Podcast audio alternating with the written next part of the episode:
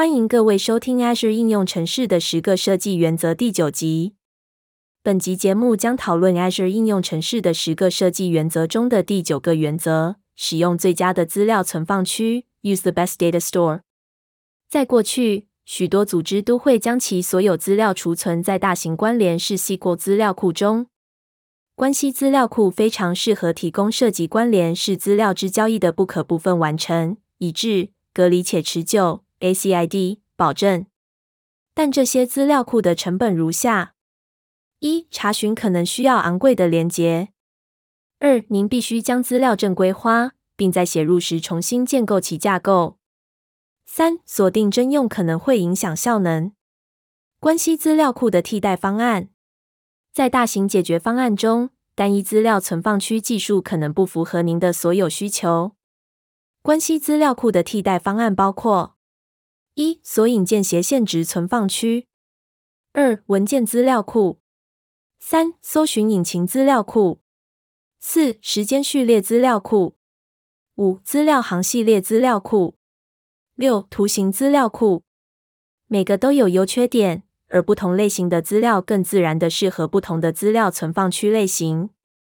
挑选最适合您资料的储存技术以及其使用方式，例如。您可能会将产品目录储存在档资料库中，例如支援弹性架构的 Azure Cosmos DB。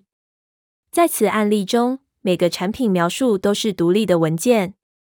针对整个目录的查询，您可以编制目录的索引，并将索引储存在 Azure 认知搜寻中。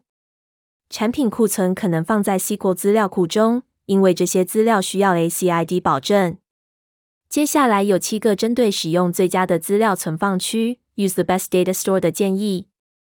第一个建议，不要每样东西都使用关联式资料库。当资料存放区适当时，请考虑其他资料存放区。第二个建议，请记住，资料包含不只是保存的应用程式资料，它也包含应用程式记录、事件、讯息和快取。第三个建议。采用混合资料存放区技术的 Polyglot 持续性或解决方案。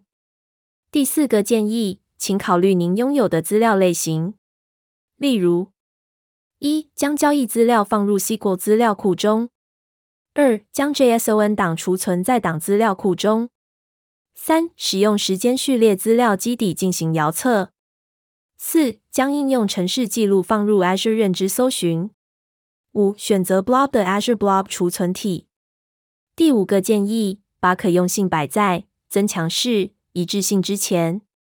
CAP 定理表示分散式系统必须取舍可用性和一致性。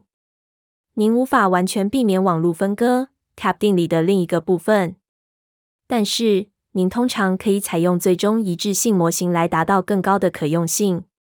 第六个建议，请考虑开发小组的技能级。使用 Polyglot Persistence 有其优点，但也有可能力不从心。采用新的资料储存技术需要一套新的技能。若要充分利用技术，开发小组必须了解如何：一、最佳化查询；二、微调效能；三、使用适当的使用模式。当您选择储存体技术时，请考虑这些因素。第七个建议：使用补偿交易。Polyglot 持续性的副作用是单一交易可能会将资料写入多个存放区。如果某个专案失败，请使用补偿交易来复原任何已完成的步骤。下集节目将讨论 Azure 应用程式的十个设计原则中的第十个原则：进化的设计 （Design for Evolution）。今日分享就到一个段落，那我们就下次见喽。